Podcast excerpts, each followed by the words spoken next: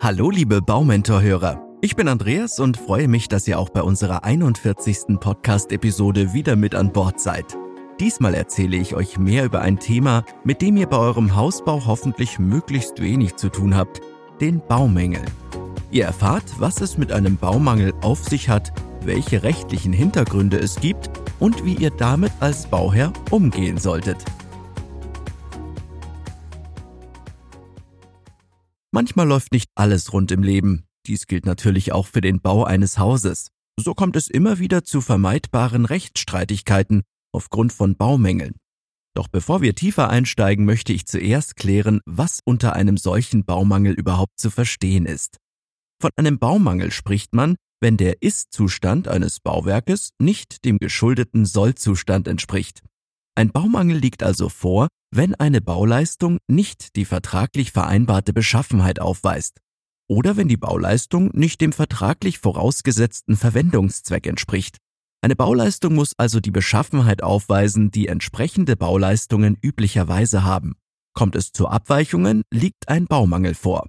Laut der Vergabe- und Vertragsordnung für Bauleistungen, kurz VOB, muss eine Bauleistung außerdem den anerkannten Regeln der Technik entsprechen. Diese stellen meist den erprobten Stand der Technik dar und werden durch Gesetze, Verordnungen und Richtlinien festgesetzt. Um feststellen zu können, ob beim Hausbau überhaupt ein Baumangel vorliegt, muss zunächst geprüft werden, welche Sollleistung laut Vertrag zu erbringen ist. Ein Grund, warum ihr den Bauvertrag vor dem Unterzeichnen bis ins kleinste Detail prüfen solltet. Ist dieser Punkt geklärt, muss die Sollleistung mit der tatsächlich erbrachten Bauleistung verglichen werden. Gibt es Abweichungen zwischen dem Soll- und dem Ist-Zustand, handelt es sich um einen Baumangel. Werden Baumängel nicht rechtzeitig behoben, kann es zu Bauschäden kommen. Ein Bauschaden ist die Folge eines Baumangels, weil zum Beispiel die Witterung das Gebäude unvorhergesehen angreifen kann. Sowohl Baumängel als auch Bauschäden können optische und funktionelle Beeinträchtigungen am Gebäude nach sich ziehen. Außerdem wirken sie sich auf die Stabilität und auch die Sicherheit des Gebäudes aus. Doch was kann eigentlich alles während der Bauphase passieren, sodass das Gebäude anschließend beeinträchtigt wird und ein Baumangel vorliegt? Zur Verdeutlichung habe ich acht Beispiele für euch. Erstens Risse im Putz.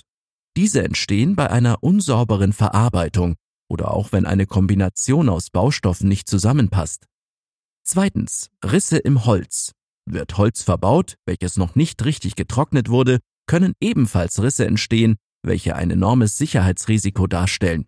Zum Beispiel können die Risse in tragenden Holzteilen die Stabilität eines Bauteils stark beeinträchtigen. Drittens, Risse im Estrich. Solche Risse können entstehen, wenn Dehnungsfugen nicht an der richtigen Stelle gesetzt werden oder nicht breit genug sind. Viertens. Undichte Lüftungsanlagen. Sind Lüftungsanlagen nicht dicht, können Bauteile feucht und die Energieeffizienz gemindert werden. Fünftens. Ein unsauberer Verbau der Fenster. Regen und Wind können in das Haus eindringen und teure Wasserschäden verursachen, vor allem dann, wenn der Übergang zwischen Putz und Fenster nicht sorgfältig ausgeführt wird. Sechstens. Der nicht entlüftete Spitzboden. Schimmelbefall und Tauwasserschäden drohen, wenn der Spitzboden nach dem Ende der Bauarbeit nicht regelmäßig gelüftet wird und so sichergestellt wird, dass die Feuchtigkeit entweichen kann. Siebtens. Ein undichter Keller.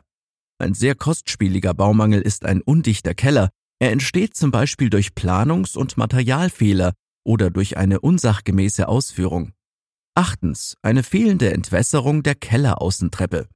Feuchtigkeits- und Frostschäden können zum Beispiel durch nicht abfließendes Regenwasser entstehen. Diese Aufzählung ist bei weitem nicht zu Ende. Auf alle Baumängel einzugehen würde den Rahmen dieser Podcast-Episode sprengen. Ich wollte euch lediglich einen kurzen Einblick in potenzielle Gefahren geben. Da ihr als Bauherren in der Regel Laien seid und den ein oder anderen Baumangel überseht, solltet ihr unbedingt eine fachkundige Person zu Rate ziehen. Die Bauabnahme ist ein gutes Stichwort, denn sie spielt bei Baumängeln eine ziemlich bedeutende Rolle. Bei der Abnahme eures Hauses bescheinigt ihr dem Hausbauunternehmen sowie den Handwerkern, dass sie ihre Arbeit ordnungsgemäß erledigt haben. Mängel, die ihr bereits bei der Bauabnahme beanstandet, müssen vom jeweiligen Unternehmen nachgebessert werden. Werden Baumängel erst später entdeckt und von euch beanstandet, fallen diese unter die Gewährleistungsfrist, Das bedeutet, dass der Bauträger diese nachbessern muss, wenn ihr beweisen könnt, dass der Mangel bereits in der Bauphase entstanden ist, jedoch zum Zeitpunkt der Abnahme nicht äußerlich sichtbar war und sich erst später ausgewirkt hat. Bei später auftretenden Mängeln geht man davon aus, dass eine mangelhafte oder vertragswidrige Bauausführung für die Mängel verantwortlich ist. Ist der Mangel später aufgetreten und liegt nicht im Verschulden des Hausbauunternehmens oder der Handwerker, liegt jedoch kein Baumangel vor. Das Problem ist, dass es teilweise ziemlich schwer ist festzustellen, ob es sich um einen Baumangel oder um einen nachträglich entstandenen Schaden handelt. Ein Sturmschaden am Dach des Gebäudes kann zum Beispiel durch die Sturmböen selbst verursacht worden sein. In diesem Fall ist der Baumangel nicht die Ursache. Der Schaden kann jedoch auch entstanden sein, wenn die Befestigung der Dachziegel unsachgemäß war und somit ein Baumangel vorliegt. Es muss also immer eine Einzelfallentscheidung getroffen werden. Der Tag der Abnahme ist entscheidend dafür, wer die Beweislast für einen Baumangel erbringen muss. Vor der Abnahme liegt diese beim Vertragspartner. Nach der Abnahme geht die Beweislast auf euch als Bauherren über. Wenn ihr mehr über die Bauabnahme wissen wollt, dann hört euch unsere 20. Podcast-Episode an, wo wir diese näher unter die Lupe nehmen. Liegt ein Baumangel an eurem Haus vor, ist für euch wichtig zu wissen, welche Ansprüche ihr gegenüber dem Bauträger geltend machen könnt. Der vorrangige Anspruch, den ihr im Falle eines Baumangels habt, ist eine Beseitigung des Mangels des jeweiligen Unternehmens. Dieses kann die Mängelbeseitigung verweigern, wenn es ihm unmöglich ist, den Mangel zu beheben oder wenn es unverhältnismäßig oder unzumutbar ist. Sollte dies der Fall sein, könnt ihr im Idealfall eine Minderung des Preises erwirken. Lehnt euer Haushersteller eine Mängelbeseitigung aus einem anderen Grund und somit unberechtigterweise ab, könnt ihr die Beseitigung des Mangels selbst durchführen oder von einer Drittfirma durchführen lassen. Die hierfür entstehenden Kosten könnt ihr anschließend in Rechnung stellen und darüber hinaus meist Schadenersatz verlangen. Wie ihr seht, solltet ihr sehr gründlich bei der Abnahme eures Hauses sein und somit verhindern, dass euch im Nachhinein Baumängel auffallen, bei denen ihr beweisen müsst, dass diese bereits zum Zeitpunkt der Abnahme bestanden haben. Mängelrügen, die vor der Abnahme beanstandet werden, können wesentlich leichter und für euch unkomplizierter abgewickelt werden. Noch ein Tipp zum Abschluss, kontrolliert bereits während der Bauphase die einzelnen Räume auf Mängel und notiert sie euch. Nehmt zusätzlich einen Bekannten oder ein Familienmitglied mit, um auf Nummer sicher zu gehen. Vier Augen sehen immer mehr als zwei. Oder greift bei Unklarheiten direkt auf die kompetente Hilfe eines Bausachverständigen zurück, der mit euch das Haus vor der Bauabnahme begeht und einen ausführlichen Bericht anfertigt.